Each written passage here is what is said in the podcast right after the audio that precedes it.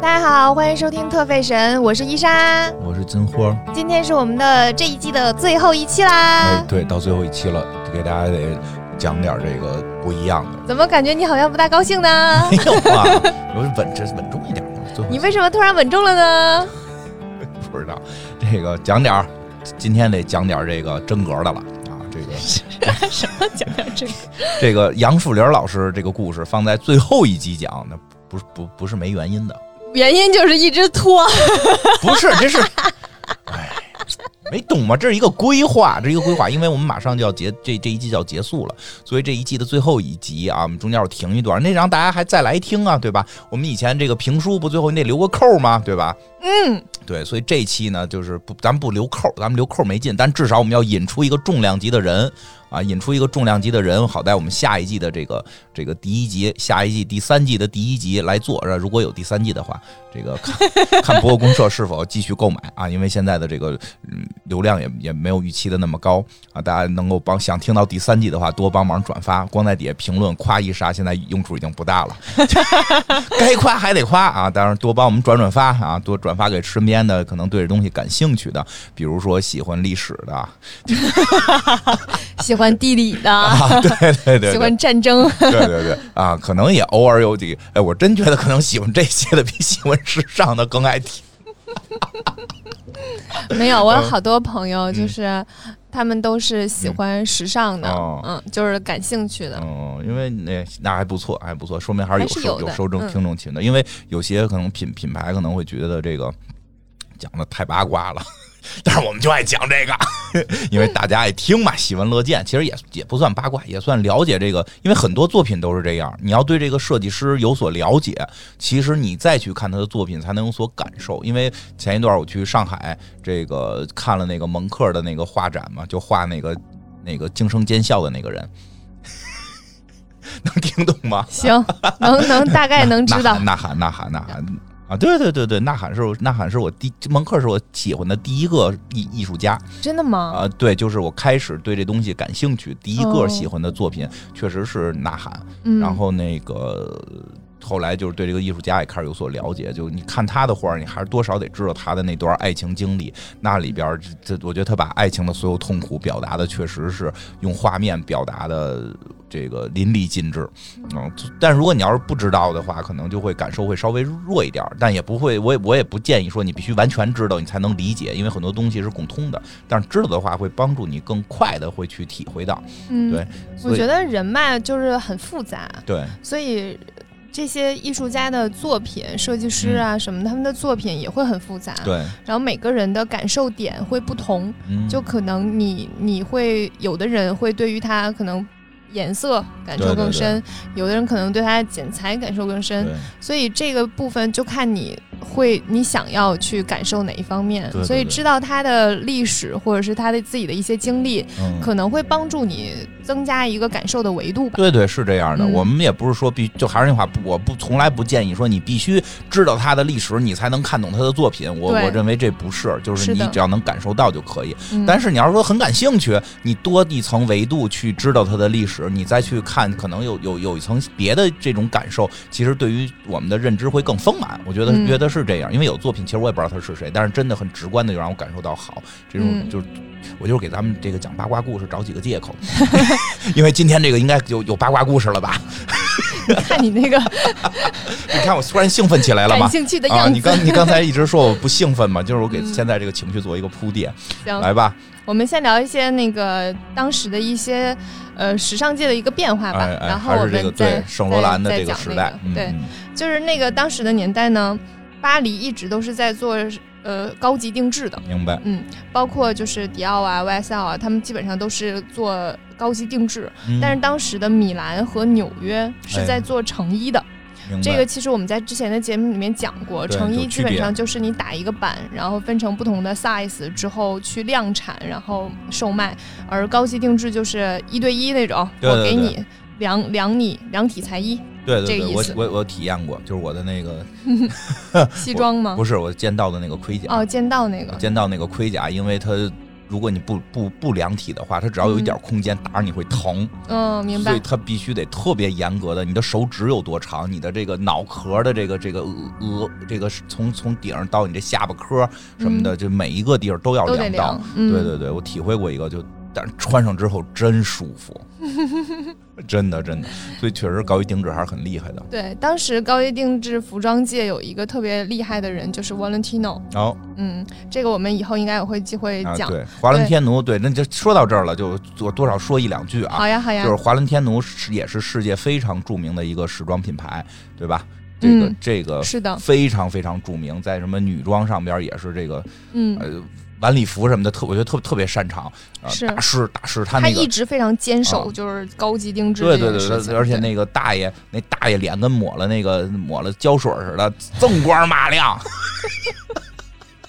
老穿一个那个黑西服，老是老穿一身西服，老穿一正装，对吧？老穿一正装，眼睛真的就能放光，真的。但是呢，就是之前之前他和国内可能是就是在刚改革开放的时候啊，他可能这品牌我不知道是据有说法是他跟国内有过一些合作，有过一些授权，结果呢，这个授权后来被用的比较就是可能是找到了漏洞，或者说干脆国内就不当回事儿，就开始有这个造假等等的，就弄出了一堆华伦天奴，嗯，就是这华伦天奴一二三华伦天奴或者鳄鱼华伦天奴。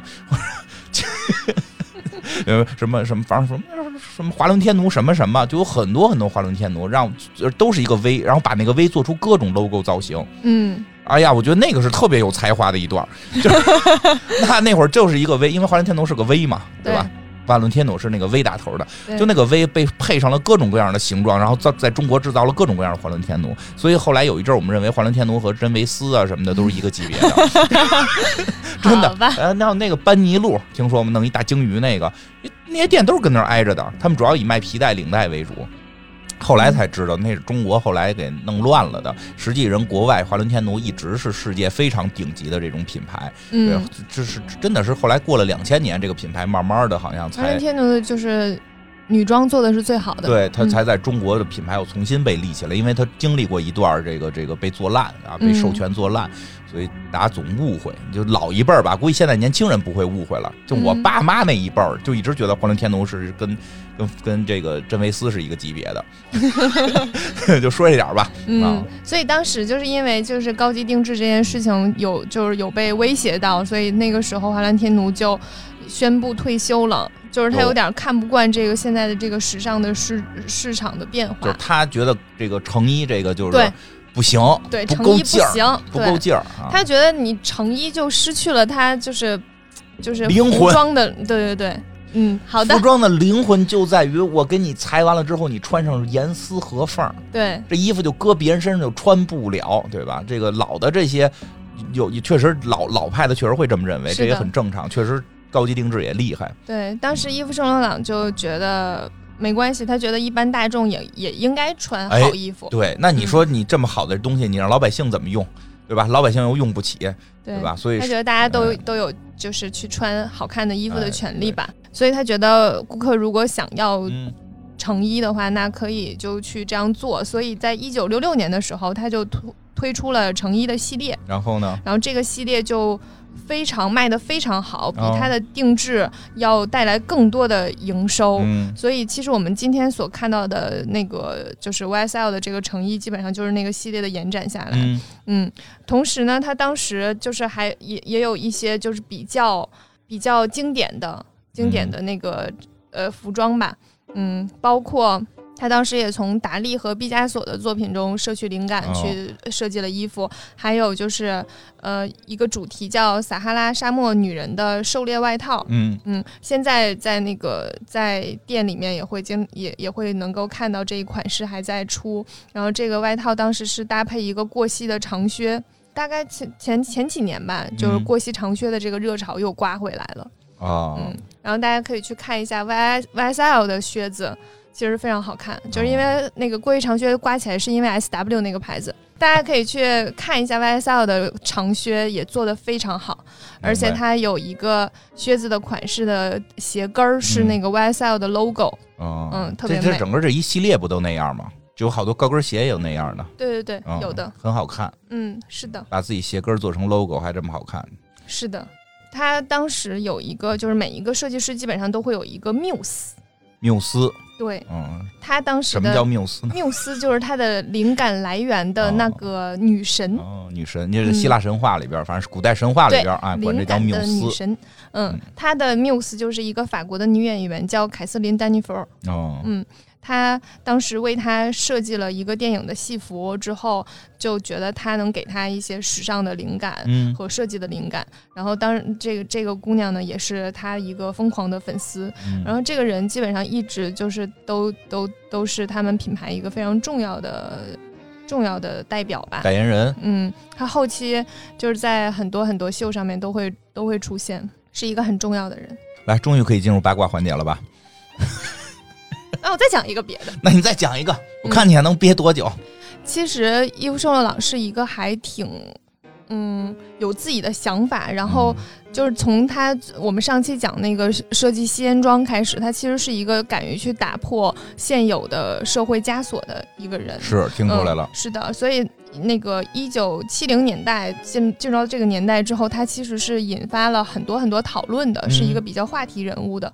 然后当时的第一个事情呢，就是他在七一年的时候推出了第一个男用的香水儿。嗯。然后当时香水是有一个海报，海报上面是他本人的一张裸照。就是他当了一个裸体模特，然后去给他的男用香水站台。我觉得他只是只是想发照片。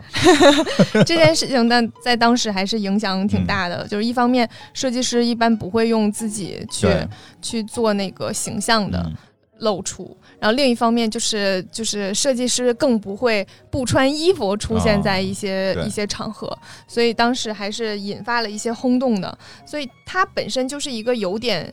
受争议的人，明白。然后在一九七三年的时候，就出现了我们上一期讲到的一个重要人物，就是他当时比赛的时候路遇了老佛爷。啊。然后在七三年的时候呢，就是老佛爷的生日宴上，嗯，当时 YSL 和他的呃当时的伴侣皮埃尔啊，嗯，还是之前那个。对受邀去参加，皮埃尔就一直都在陪伴他，嗯，参加这场鸿门宴，时尚鸿门宴。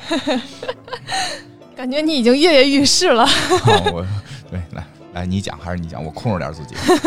他们就去参加了老佛爷的生日宴，然后老佛爷呢，当时也有一个伴侣。这个伴侣呢，感觉你的语气已经开始有了变化。这个伴侣呢叫贾奎斯。哦，贾奎斯。对，贾奎斯是一个法国的贵公子。哦，嗯，是一个就是贵族的公子哥。然后特别有气质，长得是那种就是很精致，然后五官深邃立体，是那样的一个人。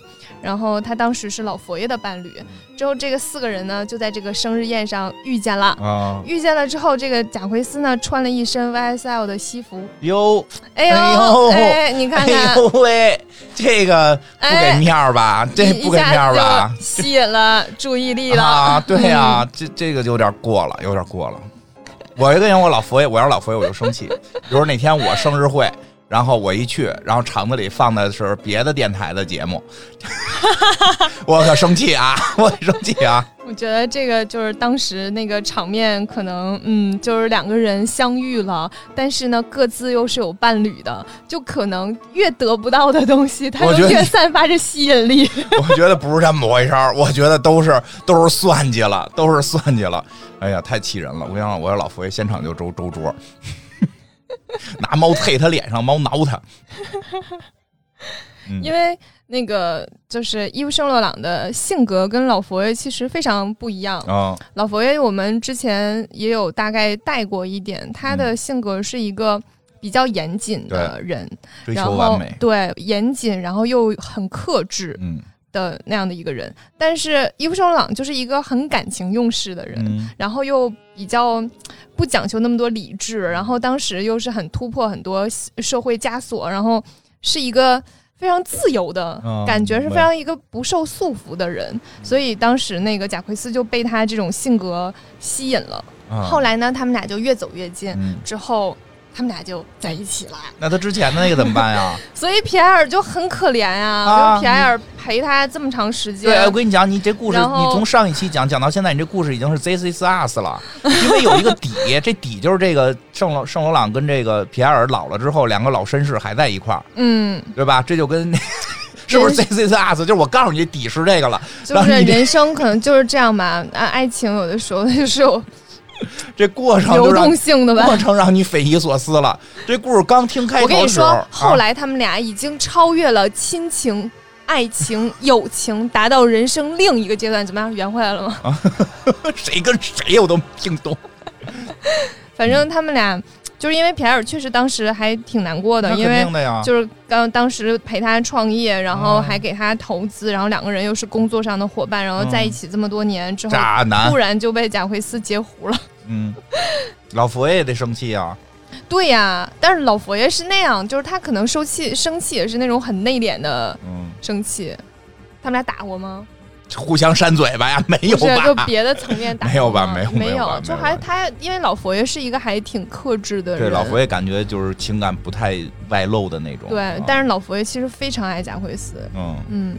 然后皮埃尔也非常爱圣罗兰，渣男，我还是结果说渣男。结果伊夫圣罗兰跟他俩跟他在一起了，但是后来，嗯，这个地方可以可以就是说一下，就是他们俩在一起之后呢，反正就有点放放放纵了，嗯，因为可能之贾奎斯之前跟跟那个老佛爷在一起，可能比较比较。也拘着，也拘着啊！也老佛爷甚至不抽烟，嗯嗯。然后他呢，可能突然找到一个自由的灵魂，俩人就拥抱自由了，爱爱自由了也，就爱自由了。然后他们呢，就就会就是酗酒啊，然后也也有堕落了，对，也沾染了一些毒品啊之类的。反正就是有很多不好的习惯就随之而来了。对，如果大概想猜测这个剧情，可以去看看《波西米亚》。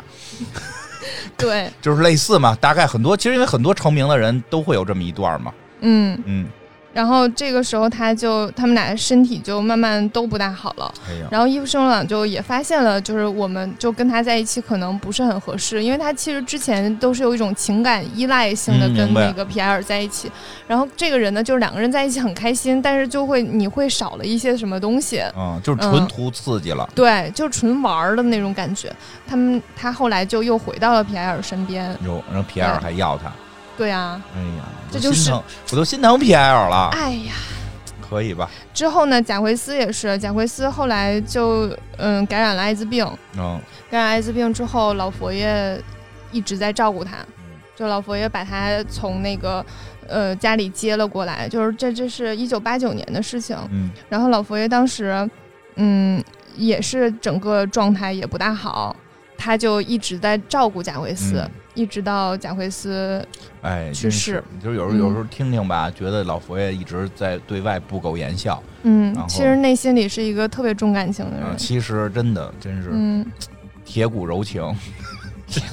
铁骨柔情，用在老佛爷身上，我没找着太合适的词儿啊，就这意思吧，就这意思吧。就是你表面看着，其实真的还挺老佛爷，表面看着还挺挺严肃、挺冷的。是的，就感觉有点不苟言笑，感觉你很难取悦他，很难逗他开心的那个样子。实际其实也有他很温、很很柔软、很温馨的一面，都是。贾奎斯当时就属于就是劈腿了那种，然后离开他。我脑子里已经出了好多词儿，我准备留在下一集使。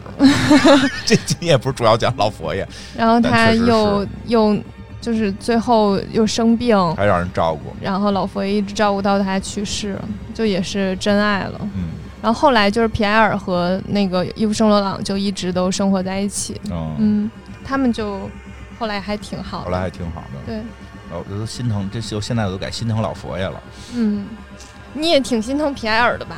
都挺心疼的。对。就是反正怎么怎么说呢，跟老佛爷在一块儿，就是这两，让他们那对渣男去死。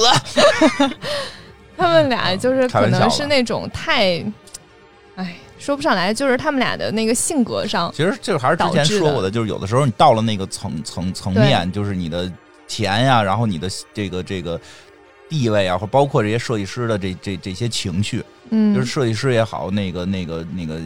很多从跟艺术相关的人，确实是有这方面的一些这个情绪的。就是其实真的就是看波西米亚风 叫什么波波西就叫波西米亚是吧？对，波西米亚就叫波西米亚，其实还挺像的，就感觉会有会有一些地方。就是他遇到一个人，然后会感觉到就这个人新鲜感吧，就是他能带你看到不一样的东西，然后有一个很新鲜的领域。但你最后会发现，好像。你真正需要的东西就一直都都是那个人。不过再说回来，其实设计师也好，什么这个这个明星也好，怎样都是人，都是凡人，嗯，对吧？上帝再照顾你的才华，你的性格也是一个凡人。其实这种事儿，凡人之间发生的少吗？嗯，每个人都有嘛，只不过从来不会被放大，也有可能是因为钱不到位。对吧？珍惜眼前人吧。啊，对，我们就是珍惜眼前人。对，我收回那个说他们是渣男的话。我觉得盛盛朗当时就会多少怎么着，就算没遇到贾慧思，也会有一段这样的。他不可能就是一直跟。跟那个皮埃尔，因为人生有经历才能够有，他一定会有一个出口或怎么样嘛，嗯，就可能这是性格导致的，对对对，性格决定命运嘛，各方面的原因导致的。但是相相对好的是，经过一场风波之后，也是终于找到了这个，发现了真爱，一直就在眼前。是的，嗯嗯，祝福他们。对，还是倡导大家不要吸毒，对身体非常不好。啊，他们后来因为就是他们后来就是就是圣罗兰离开的一个主要原因，就是因为他觉得自己的状况越来越差。嗯，我们我们这个节目一直都是拒绝黄赌毒，赌毒，赌好像其实。我看怎么赌吧，就是你你上集那个说咱俩赌磕头，赌脑袋，这还是可以赌的。我不跟你赌脑袋，你这太可怕了！一张嘴咱们赌磕头的，什么玩意儿啊？哎，反正这些事儿还是该该该这个拒绝啊，要拒绝。嗯。所以就是伊夫圣朗的性格就一直都是这样的。他后期还有几个事情还是挺挺嗯挺会备受争议的吧。其中有一个就是他在七七年的时候出了一款女士的香水儿。嗯，之前不是说出了一个男士的香水吗？这个女士的香水就那个名字叫鸦片。嘿，我真是。所以就是大家会认为你拿一个毒品当香水的名称是有一些美化毒品的那个趋势，所以开玩笑，大家都不是非常能接受这件事情。嗯，其实我我我个人来讲，我也不是非常能接受这件事。我也不能接受，就我非常不知不能接受。我觉得，但是放到那个年代，有时候我会觉得还好，是因为是我们现在这个时代会去这么看了，因为在当时很多时候有很多争议，它有了这个历史的这么一个过程，他在那个时候他觉得好像可以提。对吧？当然了，现在像在美国，也不光可以提，你还能居然能带着，我真是不理解，真是。嗯，我是觉得就是大家会有一些自己的灵感来源吧，但是它的表现和你要传达的意思，可能需要就是考虑一些别人的哎，谁都接受程度，谁都不是圣人。我还是那句话，因为有的时候这些设计大师他被放到了那个位置。他的一点小错误就会被放大的非常大，或者他的一点小的自己的思考，其实也并不一定算得上是错误。我觉得是一种思考，一种思辨，嗯，对吧？因为其实很多问题在国外很多时候一直还是有争议的，对吧？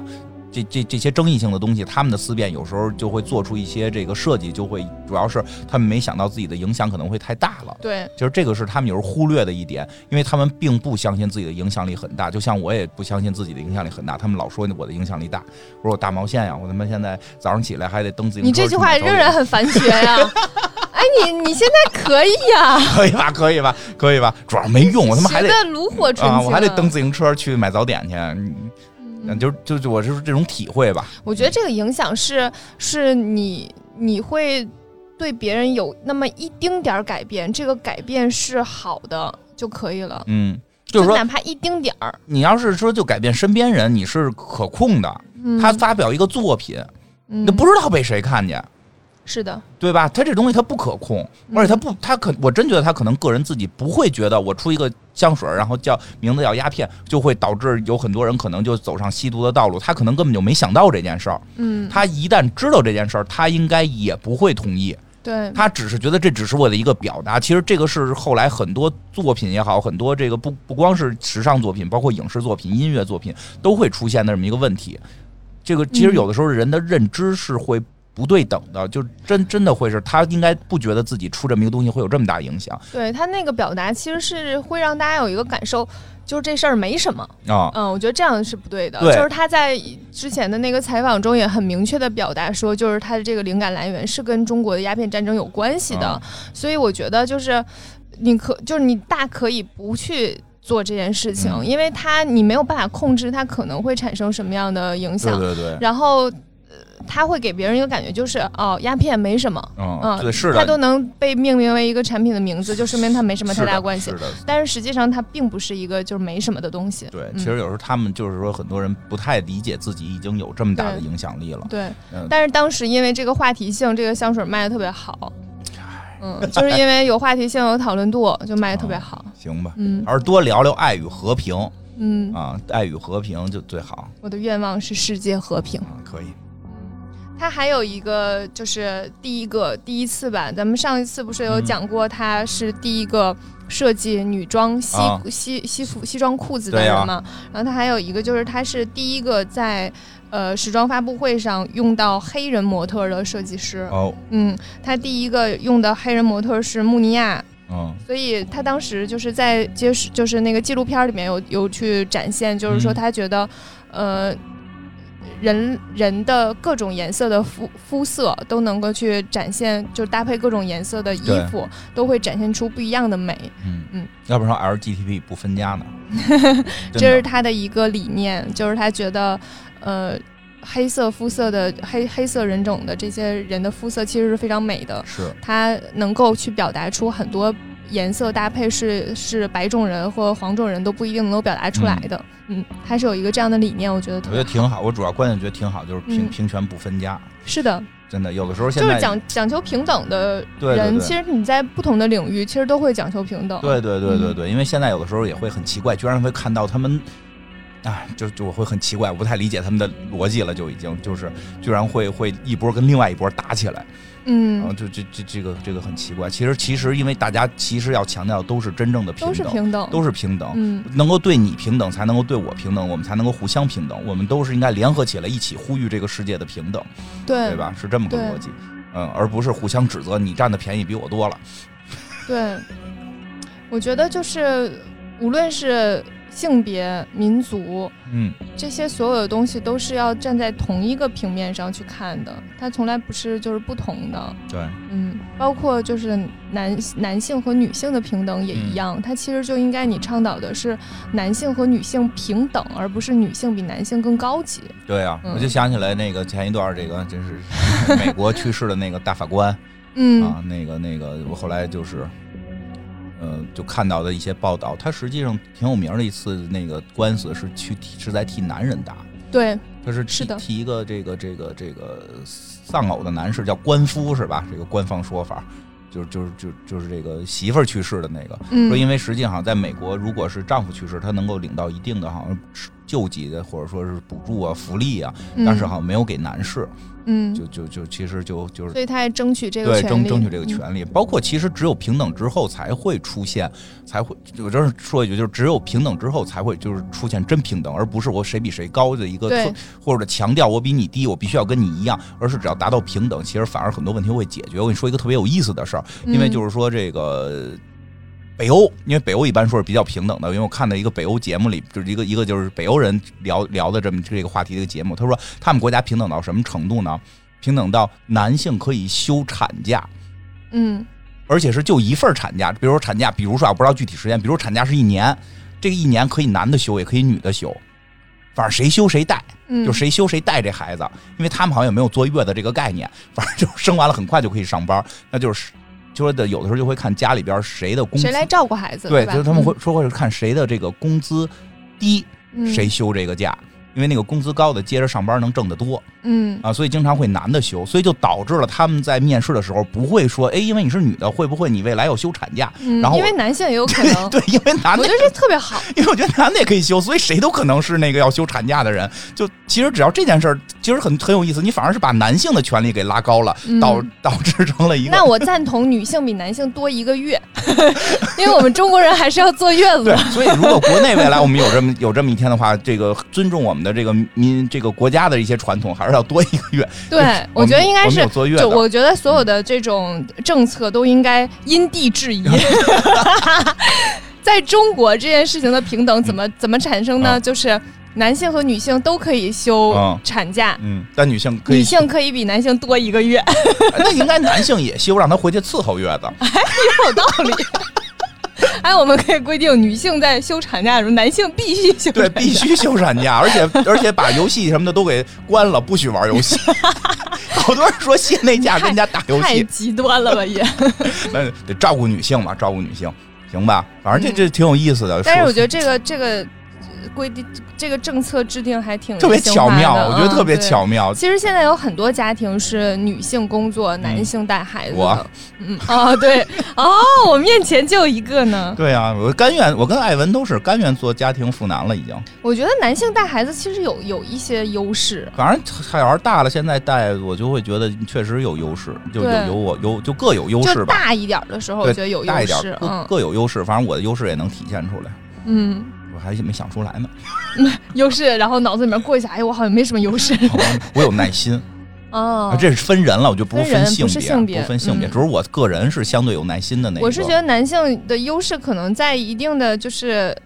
力量上，就是比如说小孩儿，你需要对对对，你需要保护他，或者是你需要搬搬个东西啊，安个安全座椅啦。尤其是孩子是女孩的时候，晚上爸爸带着会会相对放心点妈妈带着是两两份担心。对，所以就是就是因为我之前有个朋友是女生朋友，然后我们一起出去玩的时候，她需要把她那个婴儿车从后备箱拿下来这件事情，就我需要帮她一起抬。就是那我这个爸爸连车都不会开。分人，好吧，分人，我得出结论了，这事儿就是分人，分人还是分人，对，但是但是挺有意思的这事儿。来说回来吧，嗯，说了会儿平权的事儿，我们这节目老说。我们上期也在说这个事情，因为确实这个是圣罗朗的圣圣罗朗，我觉得他的一个，嗯，他是一个还挺对这件事情的那个，他很在乎这件事情，因为也跟他自身是有关的。因为小的时候因为这件事情受到过一些歧视，对歧视，所以能够感同身受，嗯，对。他能够站到弱者弱者的角度上去考虑问题，这很厉害，我觉得很厉害。他并不是站在自己的角度，而是站在弱者的角度，由于自己当初的感受。对，这个真的就是设计师啊、艺术家呀，能够有的这种强大的共情能力。嗯，是的。所以其实设计师他们都会有这样，就比较容易，就比较敏感，比较容易感感知别人的感受。对对对。九零年代的时候，它就是这个当时的就时尚品牌，基本上都会受到一些市场经济方面的一些影响嘛。然后 YSL 也是，它在九三年的时候，嗯，把百分之五十七的股份卖出去了。然后在两千年的时候，被开云集团收购了，就是现在的这个成衣系列。嗯，就当时卖的比较好的这个成衣系列，它当时就只剩下那个高级定制的这个生产线是在那个伊夫圣罗朗手里的。对。是的，然后那个成衣系列，那么交给了谁呢？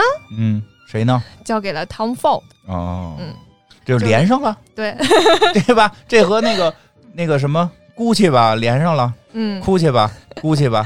对，他就把这个成衣系列，就是开源集团就把这个成衣系列交给了 Tom Ford。但是当时伊夫圣罗朗特别不满这件事情，因为 Tom Ford 是一个美国人。哎，这些法国佬，对他就觉得你一个美国的商业设计师，你懂什么是设计吗？大概是这样。所以 Tom Ford 在 YSL 的第一场那个服装发布会的时候，呃，伊夫圣罗朗没去。呵，嗯，太不给面了，老爷子。然后他自己的那个定制的那个发布会的时候，也没有要求 Tom Ford。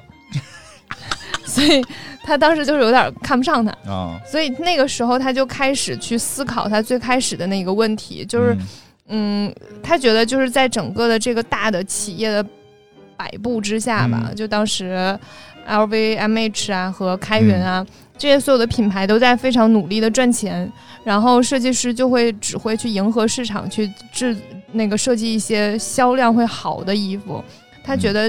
在这个领域上面的设计的体现越来越少了，所以他在呃。他就觉得这个时尚界已经抛弃了美的追求，嗯，已经变成了就是欲望的追求，就是物质欲望的追求，是有一点对。然后他零二年的时候就退休了，所以他那个时候就接受过一个采访，就是开始回顾他最开始，呃，开始做成衣的时候，不就是和那个 Valentino 的想法不一样吗？因为 Valentino 就觉得定制才是才是表达。表达设计服装设计的一个一个方向，成衣这个不对，但是他当时就还是顺应了做了成衣，但是他现在又开始反过来去思考说，成衣这件事情是不是过于商业化啊，而少了艺术的表达？他突然就理解了那个就是 Valentino 那个匠人匠人那个想法的那个那个那个方向。嗯，所以他当时就是还比较认同了 Tino 的想法，所以他在零二年的时候也也退休了。哦，嗯，哎，我觉得都都该有，都该有，你也不能让老百姓没得穿嘛。嗯，就是不同阶段嘛。你看他之前那个阶段，就是觉得应该让大家有有的穿，但是后来这个阶段，就是因为可能当时时尚太过商业化的时候，他就开始思考思考自己。实际上，我觉得问题不是出在成衣上。嗯。对吧？而是出出现在了当时，就是以至于后来的一些时代，这个这个风气上，嗯，大家也越来越不再关心什么是好看了，嗯，大家越来越关心谁穿过了，嗯。就是商业化的，对吧？就是就是它它其实不，我真是我始终不觉得这是成衣的问题，这是商业化过程当中的宣发问题。对，但是商业化也会有一个好处和不好处。好处就是它真的会让更多的人知道，更多的人认识到，更多的人接触到时尚这个领域。嗯，对。对它其实这个方面你也不能否认，就是之前那个时尚领域这些设计秀都离。人太远了，太远了。对他通过中间的一些就是商业化的介质，会让大家就是能接能能接触到的人更多了，让更多的人。但是它劣势也有，劣势就是它整个变得更商业化了，让大家就会比较顺应，呃，大家的那个喜好去设计东西，就可能缺乏了缺乏了一些表达。呃，对，那个那个对是这样。嗯，所以说就是都是有利有弊吧。然后他当时退休，在法国时尚界也是造成了一定的影响的，因为就是很少有退休的，其实对，就是巧了，就是当时，嗯，Chanel 和 LV 和迪奥 YSL 到到了零零年代之后，所有的首席设计师全都是非法的。外非非法国的外国设计师，非法 国怎么了？这个时尚成了非法非法国的外国设计师，包括就是 Chanel 交给了老佛爷。那老佛爷哪儿人呢？我们现在不能告诉大家。我们下一季啊，第三季上来讲老佛爷的时候，给大家讲讲。但他确实不是法国人，对，因为老觉得像是个法国人，其实不是。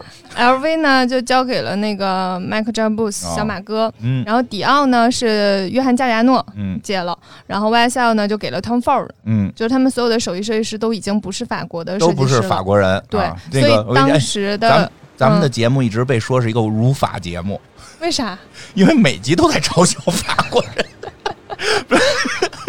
不是讲法国二战屈辱史，就是嘲笑法国人家里那个折腾这点破事儿，然后动不动就说，就反正就是老辱法。我们又一次辱法了，就是到了这个 二零零零年之后，居然这些大牌子里就没有法国设计师。可是我觉得法国设计师还挺厉害的。但是居然没，那你现在说这？我跟你说，辱法都是你搞的，因为我其实没有这个感受。我也没感受，那只是事实如此。那你都说了，现在这没有法国设计师了，合着这几个大厉害都不是。嗯。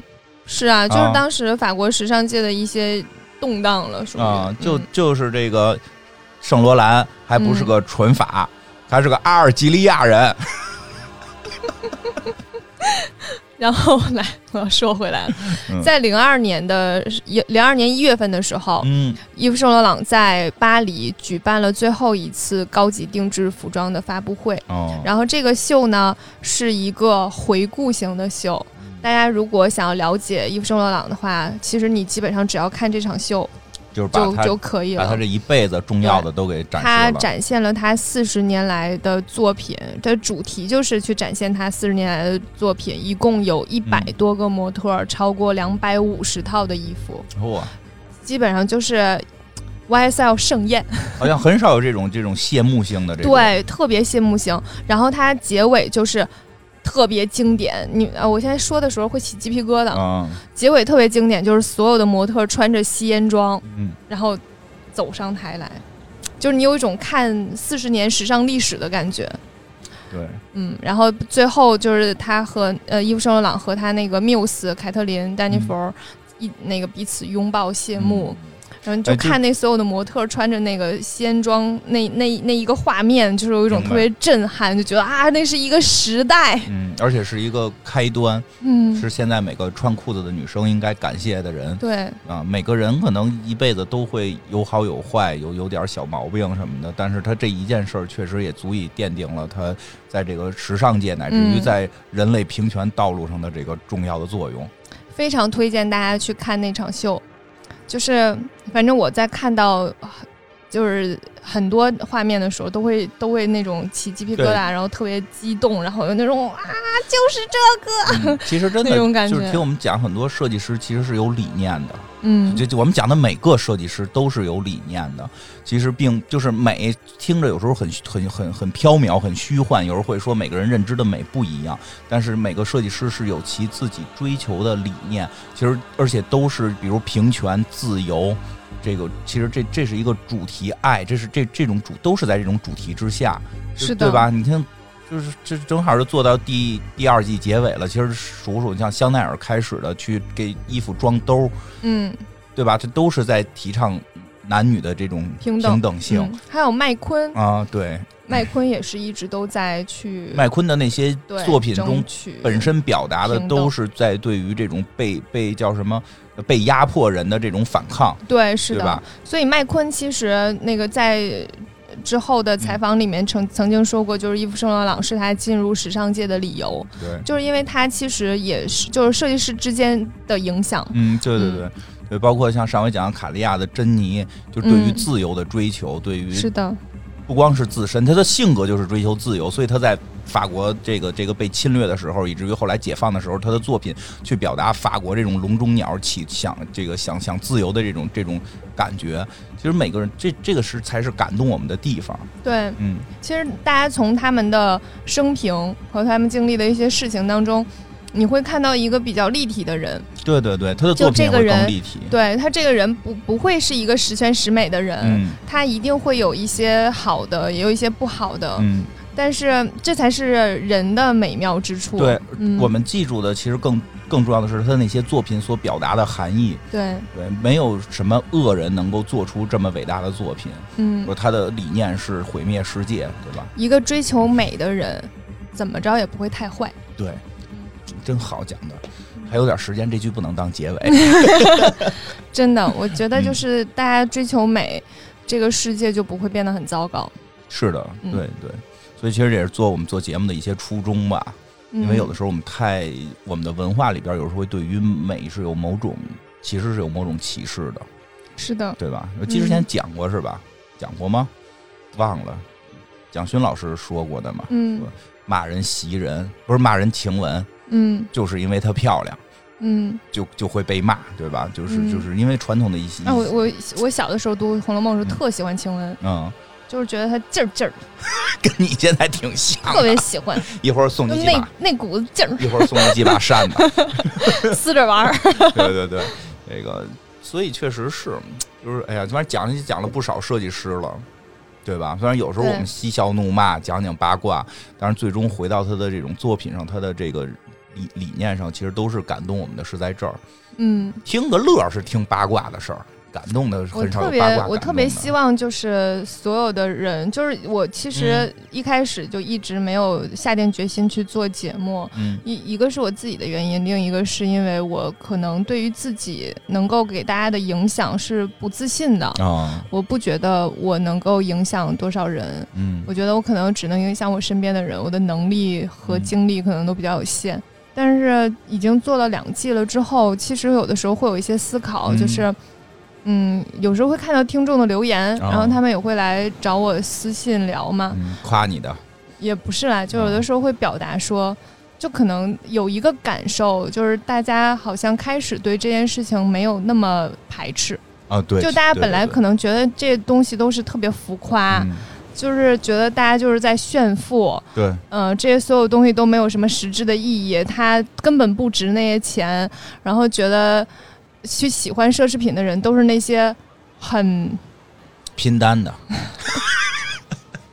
就是喜欢这类的人，就一定是那种没什么深度、比较浅薄。就是炫富那样的，其实并不是，就是这个背后有很多很多东西，是值得你去了解的。而美这件事情就是值得追求的，并不是说这些奢侈品品牌的东西才美，但是但是你要自己有一个对美的判断和感知。就最近跟老袁聊了一些话题，其实也聊到这个，就是觉得有的时候应该会，因为可能会聊到一些做节目上的事儿嘛，就是会聊到，就是说。我我个人觉得，其实很多东西是承载着某些价值的，而而如果我们剥剥离开这个去承载价值的载体，只剩下价值的时候，人是很难接受的。嗯，你去给就你直接告诉他一个道理，其实听不进去的，你需要告诉他一些呃以往发生的事情和一些别的。这个对，如以往以往发生的事情，其实叫故事。嗯，它就是一个故事，对吧？所以我觉得，我说我们去去去做一个节目，讲一些故事里边是有价值的。但你把价值单独去告诉谁的话，嗯，其实他很难记住，或者很难体会到。而反正这些故事能够让人记住。其实包括服装也是，因为服装时装也好，它是一个载体。这些设计师有他的理念。你就比如说这个这个吸烟装，其实这个特别巧妙。嗯。你你你给人不用给人讲说男人跟女人该一样这个那个，当女生穿着裤子的时候，发现也也是美的，也是正常的。其实人慢慢就会受到这个影响，就会觉得男人跟女人可以都可以穿裤子。现在不现在的孩子不会有人认为女生穿裤子就就是这个新生代的孩子不会有人认为女生穿裤子很奇怪。是的，你不用给他讲原来怎么着的，或者过这个这个必须理念是什么，你只要我们只需要做到让大家觉得这事儿是平等的，是正常的就 OK 了。对吧？所以其实这个就是一个作品的厉害的地方，嗯，对吧？如果你这裤子里边还写这个密密麻麻的，都都写上这个理念，其实就你这就不是一个好作品了，对吧？你说你做条裙子里边都写上该平等的理念，这不是一个好作品，不用写，就是一个裤子。嗯，现在这条裤子已经让现在的所有的人都觉得女生穿裤子正常了，这是一个多么不容易的事儿啊！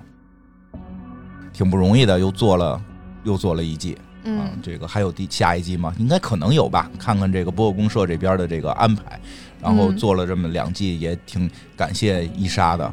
然后这一会儿请你吃饭去，感谢金花啊，也感谢听众们吧，也感谢听众们能够听，更感就更更是这个这个说，确实好多听众说原来不喜欢这些，然后刚才跟你说的似的，听完之后感兴趣了，或者觉得它有意义了，这个是让我们可能最感动的，让我们觉得我们做这个东西也是有意义的。因为那天跟那个时尚界的朋友聊了两句嘛，我说其实其实我们这个节目不是做给那个那个那个那个就是非常喜欢时尚的人听的。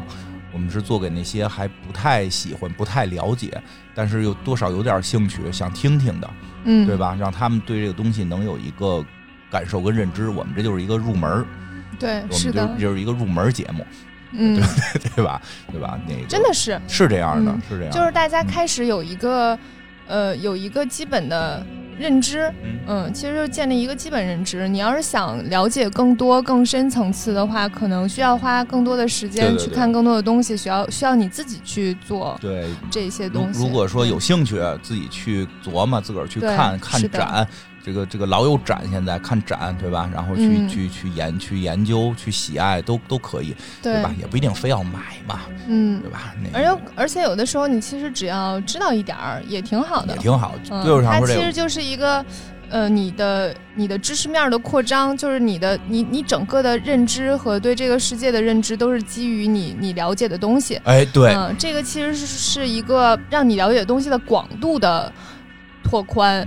并不是一个深度，哎，对，对，它其实是个广度，就是你发现哦，还有一些人喜欢这些东西呢，然后这些东西还好像也挺有意思的，就可以了。我们也是希望让大家觉得，就喜欢什么都正常，对，真的是，对吧？喜欢什么都正常，嗯。啊，拍洋画的也有拍洋画里边的门道，对吧？那张洋画能换别人多少张？我最近就是有几个朋友，就是特别执迷滑雪的那种，他每周都去滑雪，然后看他们去那个。说，哎，今天买了一个版什么什么新的版什么之类，我也会很好奇，就想说，哎，这到底有什么区别？你们到底在追求的那个点到底是什么？就是有的时候也会觉得挺有意思的。对对对，其实对这个世界保持好奇心是能够让你一直年轻下去的条件。哎，你说这还真是，就是对什么，因为这种说法，到一定岁数开始对好多东西就不想知道了。嗯，其实这个是相对可怕的，因为世界上还有各种各样奇妙的事情，对对吧？而且就是，其实有时候我觉得更有意思的是，里边有千丝万缕的联系。对啊，这个时候会聊着聊着，我就会发现跟我们所知道的一些东西联系到一起。对吧？比如阿尔及利亚和足球运动员，嗯，这个其实很奇妙，我觉得很少有人会提到这这这种事儿。所以下次有可能会出现一个一个喜欢时尚的女孩子和一个喜欢足球的男孩子，在那个男孩子说这个这个球员是阿尔及利亚的时候，说啊，阿尔加我知道，啊，伊夫圣洛朗也是阿尔及利亚，他就在那儿出生的，对，所以他后来去了法国，对，所以本泽马也去了法国。哦，原来是这样，挺好的，共鸣了，嗯，对吧？有意思，有意思，挺好玩的。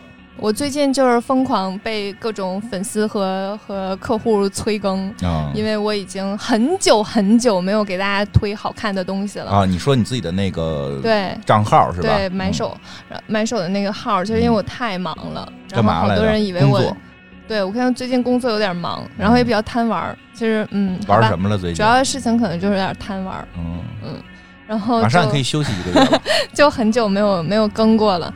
然后有一天，我突然之间在里面发了几个东西，然后泱泱在里面回复说：“爷爷，快醒醒！你关注的买手号更新了。”还说我欠，你看，都都挺欠，都挺欠，都挺欠，笑死我了。以后也没事去泱泱那儿。捣捣乱，捣捣乱，也做做节目。我接下来会稍微努力一丢丢啊，努力一丢丢，为第二第我们的第三季做准备。对啊，第三季一这回不是这个，大家放心，这回不会说挖完坑隔一季再再填，一定上来是是吧？上来是老佛爷，那 不一定。讲讲老佛爷和他那只富贵猫的故事，那不一定。行吗？可以讲一下老佛爷，嗯，可以讲讲老佛爷。老佛爷里边也带着迪奥的故事。是的，也带着 YSL 的故事，都很奇妙，对吧？行吧，这我们这一季基本就结束了。然后最后在这一季的结尾啊，对，给大家再说一说一些这个这个其他的事情啊，这个呃，其实特别感谢我们的节目剪辑哦，特别感谢我们我的朋友，我们的节目剪辑凡凡凡，因为非常辛苦，因为确实特费神是我录过的所有节目里边录的最碎的，我。怎么感觉你好像在批评我？没有没有没有，不是不是不光是你的问题，咱咱们因为这个，我跟这个伊伊伊伊莎这个从认识的那天起就在掐架。嗯，我们我跟金花见面第一次第一次吃饭就是以不欢而散。啊，泱泱带我吃的我真的很少很少就是跟别人第一次见面就起冲突，因为我都会觉得我跟这个人见了一次，我有可能这辈子不会再见他第二次了，所以没必要不欢不欢而散。我就觉得没必要，就是。就算跟我的想法不一样，或者是有一些不好的言论，我都会觉得算了算了，没关系，反正我也许不会再见他第二次了。但是金花当时真的是把我惹到了，然后我们俩就是就是当场就因为很多事情争争论了起来，然后我就很不喜欢他。但是后来我当时真的很不喜欢他，但是因为有一些。就是因为是同事，所以交集特别多。然后慢慢了解之后，就发现哦，这这人是真讨厌。嗯，对他只是有点讨厌而已，没有什么别的缺点。就是就是就是说话爱抬杠，就是说话爱抬杠。然后那个那个，哎，说刚才说感谢凡凡呢。啊，凡凡，凡凡是我非常非常好的朋友，我们俩已经认识了十年了。嗯嗯，十多年了。对，嗯，所以他会比较了解我。嗯，然后我们的剪辑一直都是凡凡在做的，就是他比较能，呃，就是就是有的时候我会改的地方比较多，然后他也会比较耐心，他是一个非常非常有耐心的人，而且做事情非常认真。对，关键就是刚才听出来，我们第一回就是以那个斗嘴结束的，后来我们的整个的这个这个工作和这个这个相处模式都是斗嘴，所以我们的节目其实大家听到的里边斗嘴并不严重，是因为凡凡都把我们剪掉了 啊，我们节目。其实经常会出现录着录着就停下来，然后就开始争论观点，或者对对对某个内容这个互相理解不一样，就要去查查资料，然后然后。开杠环节，然后。所以，这所以这个，但是后来凡凡跟我们说什么呢？说他听到的原始版本非常欢乐，但是这些东西不能放出来，觉得很可惜。所以这个凡凡说，有可能啊，有可能凡凡说会在我们这一集结束之后，我们把这个前两季的这个花絮说他给剪剪，把我们俩的掐架环节。对此我非常紧张，把他们俩的一些掐架环节的这个这个这个这个给放出来，包括上甚至凡凡都认为我们上期录崩了，俩人打起来了，但是大家感觉肯定没听出来。凡凡在录完了，就是他听完了剪了剪完之后，小窗我说。你是不是跟金花生气了？我说没有啊。他说我听起来你们俩好像生气了。我来问问你。我说没事儿，我们俩现在交往模式就是这样的。然后包，所以你看，凡凡也很厉害，把我们的节目剪完了，一点没听出生气来。还有人就是就是说要跟金花同学学怎么跟女生相处，不要学，不要学金花。那是你没听到我们被剪掉的。你是不知道金花多不会聊天儿。剪掉的都在掐架。然后这个，所以后边可能有这么一集，我们这个。也感谢我们的这个这个凡凡，感谢我们的剪辑凡凡，嗯，然后呢，这个还有呢，就是这个，如果大家喜欢我们的节目呢，也多帮我们转转发吧，多帮我们转转发。如果说是在这个这个，哎呀，这个这能说吗？反正是这个在各种平台啊，在各种平台听到的，都都帮我们评评论可以啊，因为有的平台评评论可以这个多多多些这个个被人关注的可能。好吧，这个非常感谢大家，然后等待我们的第三季的回归啊！你有什么这个这个总结发言吗？谢谢大家听我跟金花聊这些呃不是非常非常大众的嗯领域的事情。嗯对，然后希望大家因为这件事情都可以又因为我们说的故事能够开始去追求美啊，追求爱和自由，拜拜。拜拜。